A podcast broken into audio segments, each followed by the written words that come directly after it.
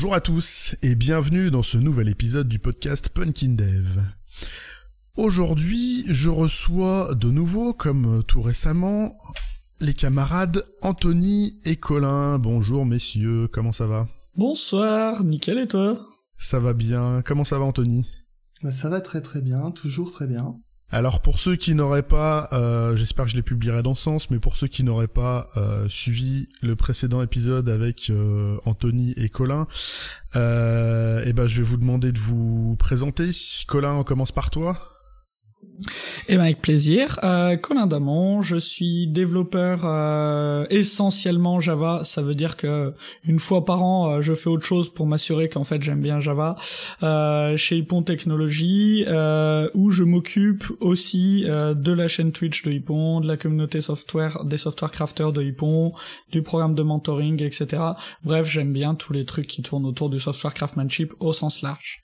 Anthony, présente-toi. Alors moi du coup on dit souvent, alors c'est sans doute lié à une personne ici, que je suis euh, un peu euh, quelqu'un qui fait de la peinture et des gommettes parce que moi ce qui m'intéresse c'est plutôt le front, euh, alors que toi Colin c'est le back. Et moi j'ai globalement les mêmes aspirations sur le software craftsmanship autour du front. Et je voulais juste redire un truc qui semble essentiel pour moi, c'est que dans le front, ben il y a une partie ben, mécanique et une partie style, et je fais aussi du style, voilà. Alors si je vous ai dérangé à nouveau euh, pour ce nouvel épisode, euh, c'est sur une proposition de Colin et aujourd'hui on va essayer de parler DDD. Euh, dans certains épisodes précédents, j'essayais de vous expliquer en quoi DDD peut vous aider au quotidien dans votre métier de dev. Euh, Aujourd'hui, on va prendre un autre parti, c'est de dire que DDD c'est pas forcément simple et que, bah, en tant que, on va dire, passeur de connaissances, euh, que ce soit pour vous via votre chaîne Twitch, via via les meet-up ou moi via le podcast, on a un rôle de transmission à passer et que c'est pas toujours simple.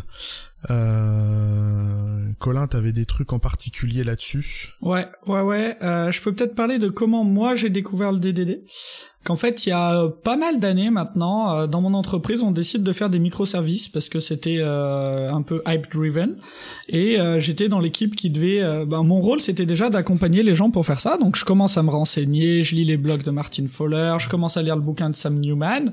Et puis, à la deuxième, deuxième ligne du bouquin de Sam Newman, donc Building Microservices, il a écrit les microservices sont construits autour des bounded context CF Blue Book 2003 bon bah je lis le Blue Book 2003 quoi le, le bouquin d'Eric Evans 600 pages 2003 je comprends vaguement des trucs puis en fait je me rends compte qu'il y en a un autre qui s'appelle le Red Book donc écrit par Vaughan Vernon en 2013 je le lis. C'est dur hein. C'est dur à lire hein. c'est c'est l'écriture c'est c'est c'est vénère. Ouais les deux sont pas fun à, à parcourir hein. Ouais, mais enfin moi, alors après c'est peut-être le moment où je l'ai lu, etc. Mais tout particulièrement le rouge, j'en ai, c'était compliqué quoi. Je l'ai lu, je l'ai lu. Franchement, j'en tire rien de, rien de, rien d'utilisable, rien d'exploitable. Mais j'ai ces idées-là dans ma tête quelque part. Euh, le temps passe. Euh, donc à cette, à cette époque-là, j'étais à Clermont. J'arrive à Lyon et puis euh, je découvre qu'il y a euh, un groupe euh, qui parle de ça. donc je, je, les découvre pour un autre truc. Puis je vais à une session qui parle de ça. Puis les gens, hein, ils, ils, font des choses autour de ça. Et c'est là où j'ai pu commencer à connecter les lignes à connecter les trucs entre eux parce que ces concepts que j'avais lus mais que j'avais pas forcément je pensais en appliquer certains, mais enfin c'était pas clair, etc. J'ai pu connecter les points un peu en commençant à en parler. Et j'ai vraiment connecté les points euh, sur le, le, projet dont on a parlé dans le podcast précédent. On a pu utiliser euh, certains des outils, mettre ça en place, et là c'est devenu vraiment quelque chose d'extrêmement concret pour moi. Mais cette euh, manière d'aborder le DDD par tout seul avec les bouquins, clairement pour moi c'est une erreur. Euh, c'est pas la bonne manière d'aborder. J'en avais pas d'autres, donc euh, j'ai fait celle-là, mais j'ai perdu un temps et une énergie euh, folle à faire ça, je pense. Et Anthony, t'es arrivé comment toi sur DDD Alors moi, du coup, justement, c'était assez l'inverse de Colin.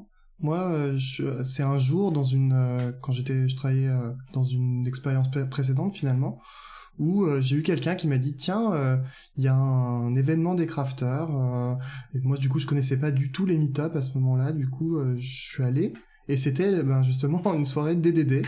Et du coup, je, moi, je, tout ce qui était autour du TDD, je connaissais déjà, parce que j'avais déjà fait pas mal de choses autour de ça, même si euh, aujourd'hui, je pense que j'ai plus la même compréhension qu'à l'époque.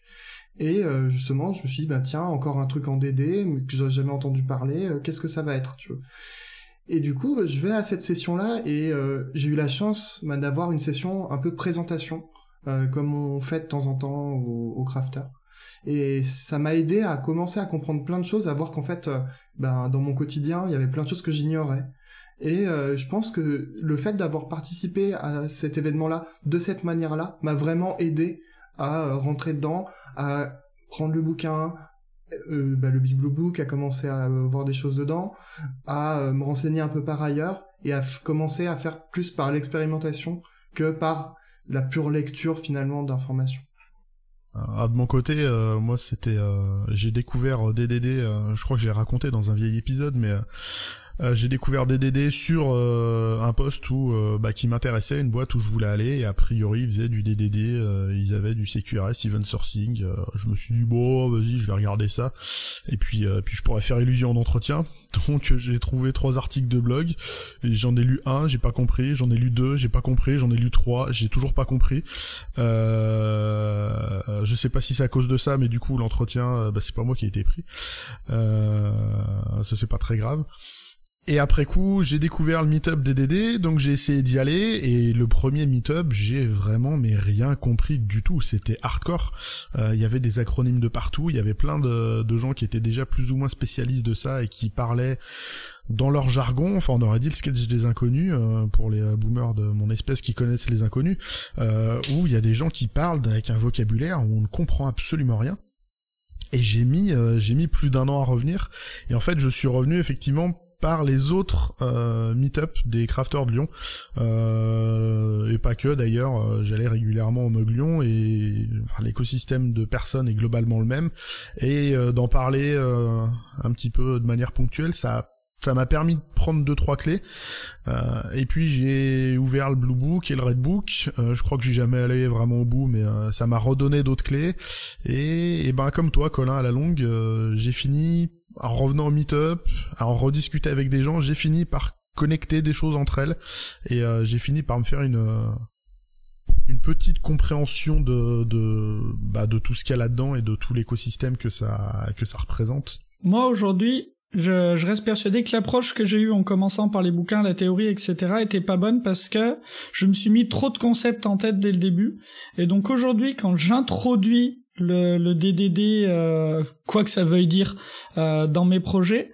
En fait, je donne aucun terme, je donne pas du tout les trucs. En fait, j'utilise euh, ben, certains des certains des outils du DDD au quotidien sur mes projets et les euh, les développeurs qui connaissent pas et qui rejoignent le, le projet, je ne leur dis pas ce que c'est. Je leur dis voilà, cet euh, cet objet, tu vois, ce type d'objet, ben on le fait comme ça, comme ça, comme ça. Et quand ils sont à l'aise pour coder euh, ce type d'objet, un jour au café, je vais introduire un terme. Je vais dire alors en fait ça c'est telle chose et maintenant on peut l'appeler comme ça, ce sera plus facile pour nous quand on en discutera. Mais je le fais dans ce sens-là. Je donne pas les termes. Pour moi aujourd'hui la meilleure manière d'introduire le DDD sur une mission, c'est de pas en parler. Tu es sur une euh, tu es sur une architecture sur quelque chose qui te permet d'avoir un domaine modèle donc cette modélisation dans le code des problèmes métiers les gens ont déjà, c'est déjà compliqué, c'est déjà pas la même approche que celle à laquelle on peut être habitué avec des creux dynamiques, des choses comme ça. Et euh, dans ce domaine modèle, il y a différentes choses. Alors on va éviter de dire des plein de noms ici, je suis pas sûr que ce soit très intéressant, mais euh, je j'aide les gens à les coder. En tout cas, c'est ce que j'essaie de faire. Je sais pas si j'y arrive. J'aide les gens à les coder. Et après seulement, je leur dis en fait ça c'est tel concept. Et je commence souvent par celui qui me semble, les deux qui me semblent les plus simples à aborder en DDD, bon je vais être obligé de dire des noms, qui sont les value objects et les domain events, puisque c'est des petits objets immuables qui, qui fonctionnent tout seuls, euh, qui sont un peu plus simples à concevoir. Euh, et donc je dis bon bah ça en fait c'est un value object. Tu vois, si notre euh, si notre first name dans l'application eh ben c'est pas des strings mais qu'on a un objet first name, voilà les raisons qui sont derrière.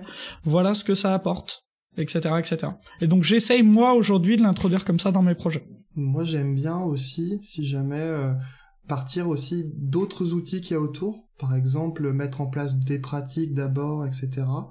Euh, mettre en place par exemple un des outils que je trouve excellent pour parler de tout ce qui est euh, langage, le, comment nommer des choses, parce que c'est un, un, des trucs du DDD, qui est le Type Driven Development. Je trouve que c'est un excellent outil pour, euh, pour mettre en place un pied dedans et que ça aide à vraiment avoir du, à la fois du concret, parce que quand on va faire des types, et eh ben, ça va être concret, et à la fois euh, commencer à parler de notions sans pour autant assommer les gens avec.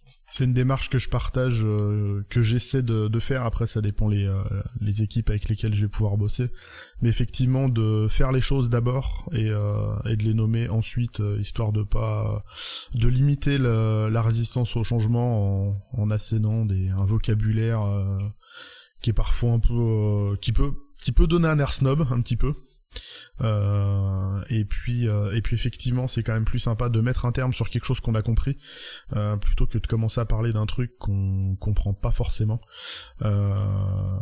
J'ai un peu une approche qui se rapproche de la vôtre. Moi je vais me je vais me centrer sur le du coup pour employer le terme sur tout ce qui est ubiquitous language euh, je vais essayer de m'arranger pour que effectivement tous mes termes métiers apparaissent clairement dans le code. Donc je vais passer euh, beaucoup de temps avec euh, avec mon PO mon PM et toutes les personnes concernées histoire de de centrer sur le vocabulaire être sûr de savoir de quoi je parle et mettre les bons termes euh, que quand il y a d'autres devs qui arrivent sur le projet ils soient pas paumés avec euh, avoir une traduction de plus à faire euh, qui est quelque chose qui soit qui soit souple là-dessus.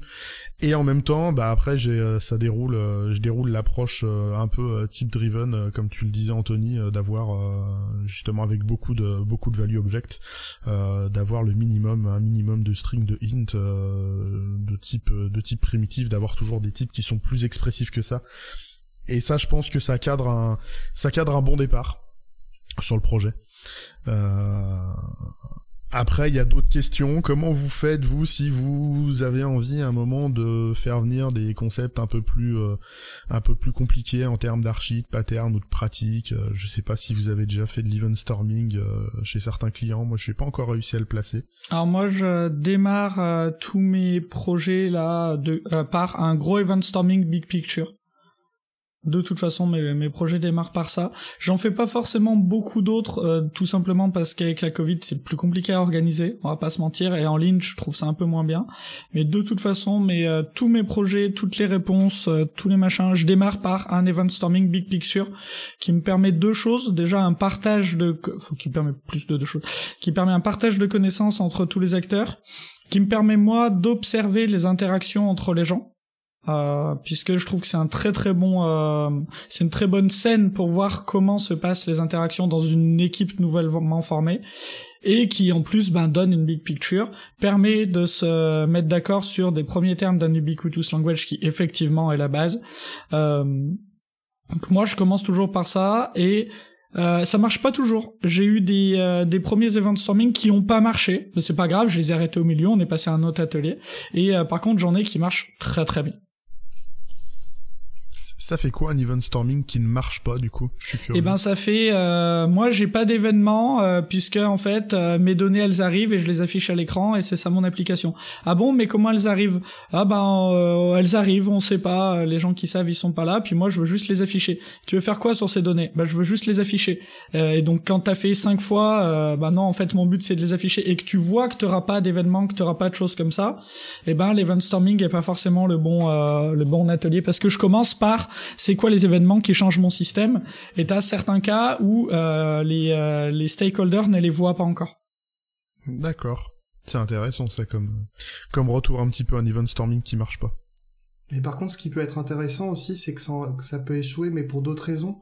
Par exemple, euh, on déroule un event storming, et à un moment donné, on s'aperçoit qu'il y a beaucoup d'inconnus sur un plan, en fait, faut pas le voir comme un échec de l'atelier en lui-même, mais plutôt pour euh, comme euh, bah, tiens en fait c'est ce point-là qu'on va devoir travailler parce que il a l'air important d'un point de vue métier, ça peut vouloir dire ça, mais on a peu de connaissances là-dessus parce qu'on a du mal à le cerner.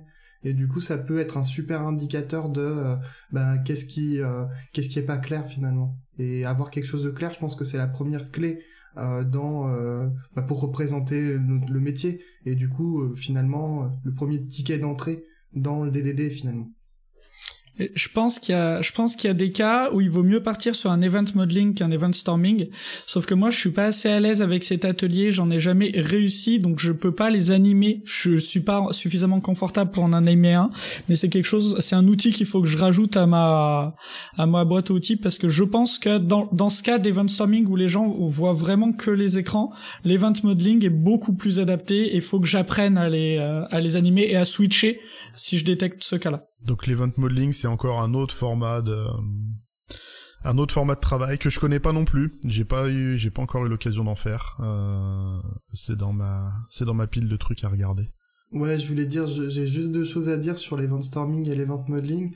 En fait, euh, déjà, c'est pas forcément des, des ateliers qui sont hétérogènes, c'est-à-dire qu'on peut tout à fait faire un event storming et un event modeling.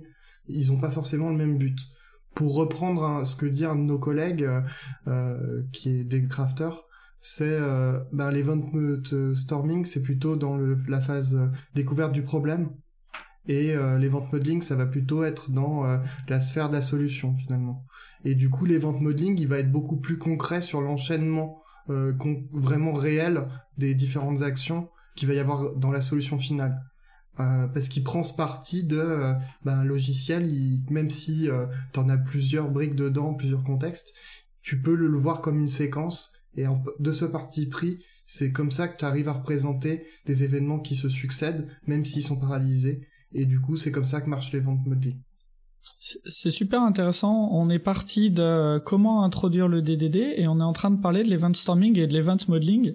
Et je suis en train de me dire qu'en fait, bah c'est peut-être une super introduction au DDD, c'est de commencer par animer ce type d'ateliers qui sont super accessibles, qui s'expliquent super facilement, et c'est un, premier pas vers le DDD qui effectivement est essentiel, et, euh, j'y ai même pas pensé, parce que c'est vrai que je commence tous mes projets par ça, mais oui en fait, mon introduction au DDD, elle commence jour 1 quand on fait l'event storming avec toute l'équipe. Ah, moi je me disais la même chose, on parlait d'introduction à à DDD, euh, mais on a fini euh, un petit peu avec euh, les travers qu'ont tous les DDDistes. on a employé énormément de termes spécifiques. c'est une grave maladie, il faut absolument qu'on se qu'on se soigne un petit peu. bon, il n'empêche qu'on a je pense qu'on a, on a, on a donné plein de portes d'entrée euh, à ceux qui sont curieux. Euh, il y a de la vulgarisation, euh, pour le dire, pour le dire vulgairement, il y a de la vulgarisation autour des DD. Il y a des bouquins, il y a des meet-ups, il y a des articles de blog, il y a des podcasts, il y a des lives, il y a des vidéos YouTube, il y a plein de choses. moi, le dernier conseil que je pourrais donner, c'est si vous êtes seul pour apprendre ça, restez pas seul, essayez de trouver des des collègues pour euh, vous aiguiller, vous aider et vous lancez pas là-dedans tout seul sur un projet grandeur nature. Je pense que ça me paraît être une, une marche qui est un peu haute. Euh, au moins être deux, même deux débutants, c'est pas grave, mais au moins être deux pour euh, pour porter le truc. Enfin, c'est le c'est la vie que j'en aurais, c'est le et c'est le conseil que je donnerais pour clore pour clore ce, ce sujet si est-ce que vous, vous êtes d'accord là-dessus Tout à fait d'accord. Et par contre, il y a un truc, je me rends compte qu'on n'a pas parlé du bouquin qui, pour moi, aujourd'hui, est la meilleure intro si tu veux commencer et lire un bouquin. Moi, pour moi, aujourd'hui, il faut lire Domain Driven Design Distilled de Von Vernon, qui est un petit livre vert. Et si vous avez envie d'un livre en support pour commencer, en, plus d'aller euh, d'aller chercher des meet-up, etc., prenez-vous Domain Driven Design Distilled. Pour moi, c'est une des meilleures euh, des meilleures intros. Et sinon, je partage parfaitement, Sylvain. Il y a juste un truc que je voulais rajouter sur ce que tu as dit. Euh, le, le, fait qu'on ait utilisé beaucoup de termes ici, en fait, ce qui est assez difficile, c'est que euh, bah, si on veut aller à des certaines étapes dans, euh, bah, dans le DDD, des fois, il faut aussi parler de certains termes, et c'est ça qui est un peu embêtant. Là, on a parlé d'outils, on a parlé de plein de choses, mais voilà, en fait, le truc, moi, je pense qui est quand même intéressant, c'est que même si on commence en disant pas les termes pour que les gens s'habituent, quand même au bout d'un moment leur donner le terme pour éviter d'avoir à tout réexpliquer à chaque fois quoi. À partir du moment où c'est acquis, ben c'est bien de l'avoir quand même. À un moment, il faut le terme. On peut, on a le même sur les euh, sur les design patterns. Euh, c'est super bien de comprendre un design pattern, mais à un moment, quand on communique en équipe, une fois qu'on l'a qu'on l'a défini, qu'on l'a expliqué, il faut nommer un, un chat un chat. on peut employer le on peut employer le nom. après, ce qu'on disait, c'était de pas l'employer en premier. je valide ton choix de bouquin, Colin. alors je l'ai pas je l'ai pas lu, je l'ai pas parcouru, mais enfin je l'ai parcouru rapidement en, en l'empruntant. Il a l'air quand même beaucoup moins velu que ses compères précédents. Euh, pour aller un peu plus loin, moi j'ai beaucoup euh, apprécié, euh, pareil, même si je l'ai pas fini, puisque je finis jamais un bouquin tech, c'est Domain Modeling Made Functional par Scott Lachine, qui est, super intéressant, qui offre une approche plus fonctionnelle de justement de la modélisation et qui est aussi voilà qui est aussi super intéressant qui m'a pas mal inspiré sur pas mal de choses un petit mot de la fin, messieurs eh ben euh, moi je vais euh, je vais citer un podcast euh, que je cite très souvent sur le DDD où la, la, personne qui tient le podcast conclut son épisode en disant je pense que pour apprendre le DDD il faut commencer par apprendre le DDD et c'est Puckin Dev le podcast donc allez l'écouter c'est très cool. Oh wait. Il est sympa. il est sympa. Anthony le petit mot de la fin bah en fait moi je voulais dire que le DDD euh, aussi parce qu'on en... juste pour faire une ouverture ça s'applique pas forcément euh, qu'au bac comme j'ai tendance à entendre beaucoup mais aussi au front parce que c'est une méthodologie enfin c'est pas une méthodologie c'est plutôt une approche avec plein d'outils qui sont pas réservés à juste un domaine algorithmique. Eh bien, peut-être qu'on fera un épisode prochainement là-dessus euh, sur euh, comment appliquer le DDD sur le front. C'est un truc qui m'intéresse, euh, Anthony. Donc, peut-être que vous aurez la malchance d'entendre à nouveau ces voix-là sur d'autres épisodes. Coup dur. Trop difficile. Il me reste à vous souhaiter une excellente fin de semaine. À la prochaine pour un nouvel épisode. Et d'ici là, geekez bien et codez bien.